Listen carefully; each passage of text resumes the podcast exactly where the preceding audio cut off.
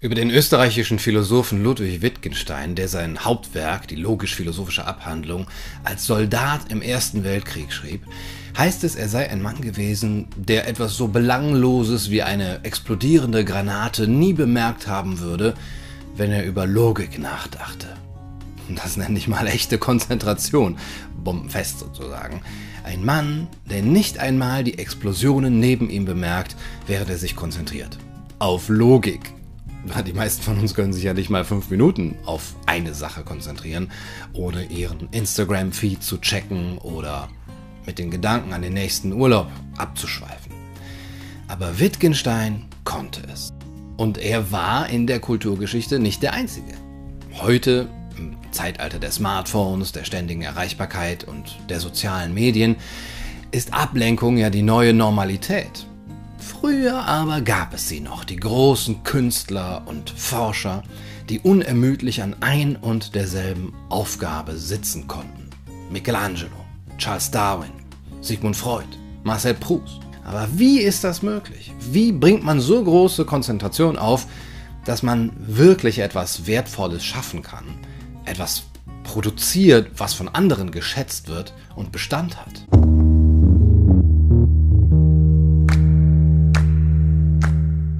Hallo und herzlich willkommen bei Kaiser TV. Wie hat Wittgenstein das gemacht? Wie haben die großen Genies solche gewaltigen Leistungen erbracht? Symphonien komponiert, Weltliteratur geschrieben, Krankheiten ausgerottet, Kontinente erobert. Es gibt drei einfache und jederzeit umsetzbare Tipps, die wir durch das Beispiel eines Wittgenstein oder Thomas Mann oder eines Charles Darwin lernen können. Erstens, eine Aufgabe im Leben haben. Die große und gewaltsame Konzentration gehört zu den Privilegien des Genies, hat Schopenhauer gesagt. Die Fokussierung auf die eine Aufgabe, neben der alles andere unwichtig wird. Konzentration ist die Fähigkeit, die gesamte seelische Energie in einem einzigen Brennpunkt zu sammeln. Und in einem alltäglichen Sinn können wir das vielleicht heute sogar noch manchmal, ja, wenn es nötig ist oder wenn uns etwas Spaß macht. Das landläufige Verständnis von Konzentration ist nämlich, dass wir eine Kraft aufwenden, um alles abzuwehren, was den Weg zum Ziel verlängern könnte. Wenn ein Schachspieler sich konzentriert, ja, dann schaltet er alle störenden Einflüsse aus, von außen oder von innen. Aber für den Denker und den Künstler ist noch eine andere Art von Konzentration für Bedeutung. Nichts mehr ausschalten müssen, weil man gar nicht gestört werden kann so wie Wittgenstein, so sehr in sein Werk vertieft sein, dass es nicht mehr nötig ist, den Geist vor Ablenkungen zu schützen, weil man sie gar nicht erst wahrnimmt. Eben wie Wittgenstein im Schützengraben die Granaten nicht wahrgenommen hat. Es ist diese Konzentration auf das eine, die Newton zum Beispiel als sein Erfolgsrezept bezeichnet hat, unaufhörlich an das eine zu denken.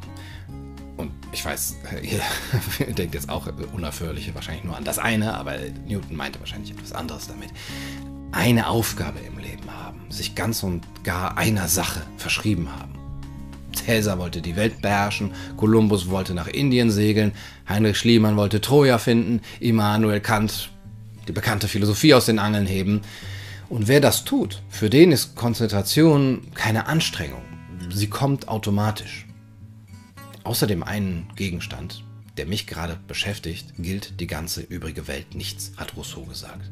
Und ja, dieser Gegenstand war er selber bei Rousseau. Deswegen hat er auch beim Schreiben Spiegel um sich herum aufgestellt. Bertolt Brecht meinte, den Schriftsteller interessiert vor allem das Schriftstellern. Auch gegen den Weltuntergang hätte er nichts einzuwenden, wenn er nur sicher wäre, dass sein Buch darüber noch herauskommen kann. Das klingt natürlich etwas selbstbezogen, und das ist es auch.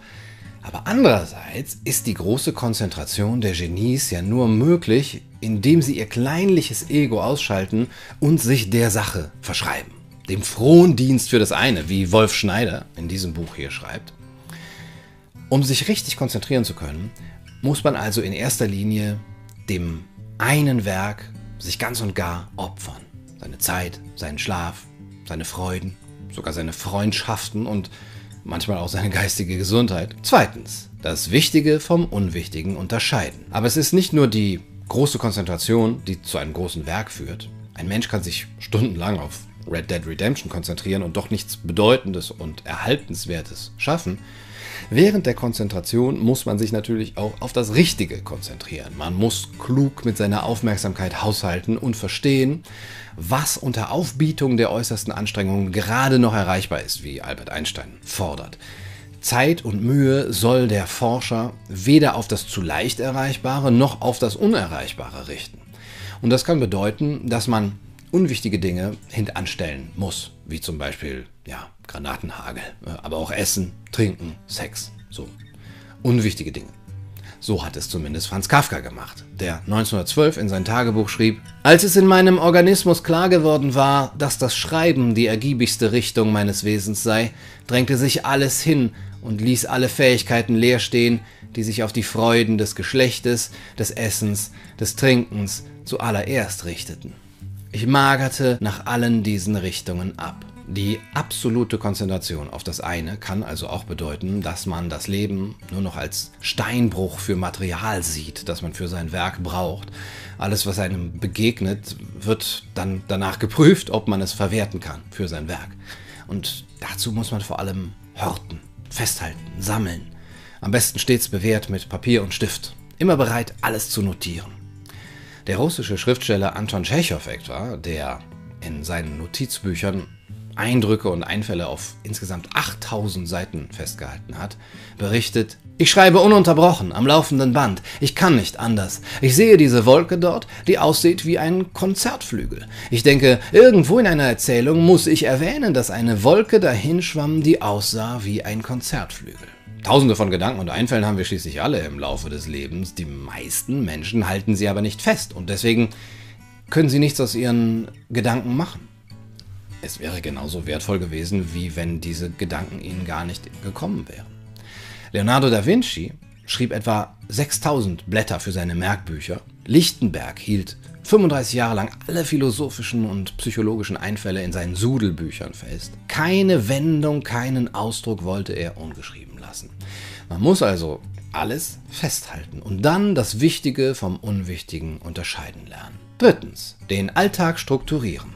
Auch der Alltag muss, will man sich richtig konzentrieren, umgestaltet werden. Genie ist ja 99% Transpiration und 1% Inspiration, soll Thomas Edison gesagt haben, der schließlich 1033 Erfindungen patentiert bekam. Und dafür muss man stetig und regelmäßig arbeiten. Am besten in einer festen Routine. Kant stand um 5 Uhr morgens auf, speiste um Viertel nach 12 und ging dann so regelmäßig pünktlich spazieren, dass die Königsberger ihre Uhren nach ihm stellten. Thomas Mann schrieb von 9 bis 12 jeden Tag und brachte dann eine bis anderthalb Seiten zu Papier. Aufs Jahr gesehen ist das ja schon ein ganzes Buch. Sogar als England und Frankreich 1939 äh, Deutschland den Krieg erklärten, schrieb er meine Seite wie gewohnt, wie er sagte. Und 1941, während um ihn herum die Möbelpacker die Wohnung äh, für den Umzug nach Kalifornien ausräumten, schrieb er trotzdem weiter im Schlafzimmer. Kein Tag darf verloren gehen.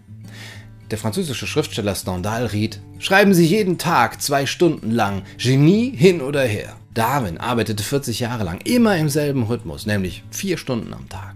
Die uneingeschränkte Geduld, lange Zeit über einen Gegenstand nachzudenken, Fleiß beim Beobachten und Sammeln von Tatsachen führte seiner Ansicht nach zu seinem Erfolg. Es gibt natürlich noch mehr anschauliche Beispiele. Schubert etwa, der die Lieder der schönen Müllerin, das ist Liederzyklus im Schlafsaal des Wiener Krankenhauses komponierte, mit geschorenem Kopf wegen syphilitischer Geschwüre, die mit Quecksilber behandelt wurden, was ihm dann Durchfall, Erbrechen und Entzündungen der Mundschleimhaut äh, verursachte. Und als Schubert mit 31 starb, hatte er 23 Klaviersonaten, 19 Ouvertüren, 18 Streichquartette, 15 Opern, 9 Symphonien, 7 Messen und über 600 Lieder geschrieben und noch viel, viel mehr. Und de Balzac schrieb 91 Romane und Novellen in seiner menschlichen Komödie mit fast 3000 handelnden Figuren. Er hat immer nachts gearbeitet. Er ist um 20 Uhr ins Bett gegangen und um Mitternacht hat er sich äh, wecken lassen. Und dann 10, 12, manchmal 16 Stunden lang ununterbrochen gearbeitet. Na, ein bisschen unterbrochen durch exzessiven Kaffeekonsum. Kunst ist das Ergebnis von arbeiten können und arbeiten müssen, wie Rilke schrieb. Ja, und dann klappt es auch im Schützengraben, wie bei Wittgenstein. Und den Granatenhagel nebenan bemerkst du gar nicht erst. Was soll schon groß schiefgehen? Naja, außerdem, Gaben und Talente äh, hat jeder. Ihr kennt das. Aber erst der Ernst macht den Mann. Erst der Fleiß das Genie, sagt Theodor Fontane. Wenn ihr also schon morgen Symphonien komponieren, Weltliteratur schreiben, Krankheiten ausrotten oder Kontinente erobern wollt, lernt euch richtig zu konzentrieren. Und das setzt drei einfache und schnell umzusetzende Dinge voraus. Erstens, dass man sein Leben ganz und gar der einen Aufgabe widmet, was sie auch sein mag. Ja, man muss diese Aufgabe als sinnvoll und bedeutend erachten. Ganz gleich, was die anderen sagen. Zweitens, man muss sie den kurzlebigen Freuden und manchmal auch Freunden vorziehen und das Wichtige vom Unwichtigen unterscheiden. Und man muss drittens sein Leben umgestalten zu einem ganzheitlichen Dienst an diesem Werk. Äh, aber äh, darf ich da mal eine Bemerkung zu machen? Gerne. So möchte ich nicht werden. Man muss mit dem, was einem das Ein und Alles in seinem Leben ist, mit seinem Werk, umgehen wie Proust mit seinem Roman. Man muss unter unaufhörlicher Umgruppierung der Kräfte wie eine Offensive vorbereiten, ihn ertragen wie eine Ordensregel, ihn erbauen wie eine Kirche, ihm folgen wie einer ärztlichen Weisung, ihn überwinden wie ein Hindernis, erobern wie eine Freundschaft, hegen und pflegen wie ein Kind, erschaffen wie eine Welt. Zum Schluss kann ich euch noch ein Buch empfehlen, neben dem von Wolf Schneider, aus dem ich viele Gedanken äh, über die Genies der Weltgeschichte habe. Das ist dieses Buch hier, Cal Newports Deep Work Daran geht es darum, wie man in diesen Zustand fokussierter Aufmerksamkeit kommt und das Ganze systematisch einübt. Ein Video dazu könnt ihr übrigens sehen, wenn ihr jetzt hier klickt. Das war's für heute auf Kaiser TV. Ich hoffe, das Video hat euch gefallen und wünsche euch allen einen wundervollen Tag.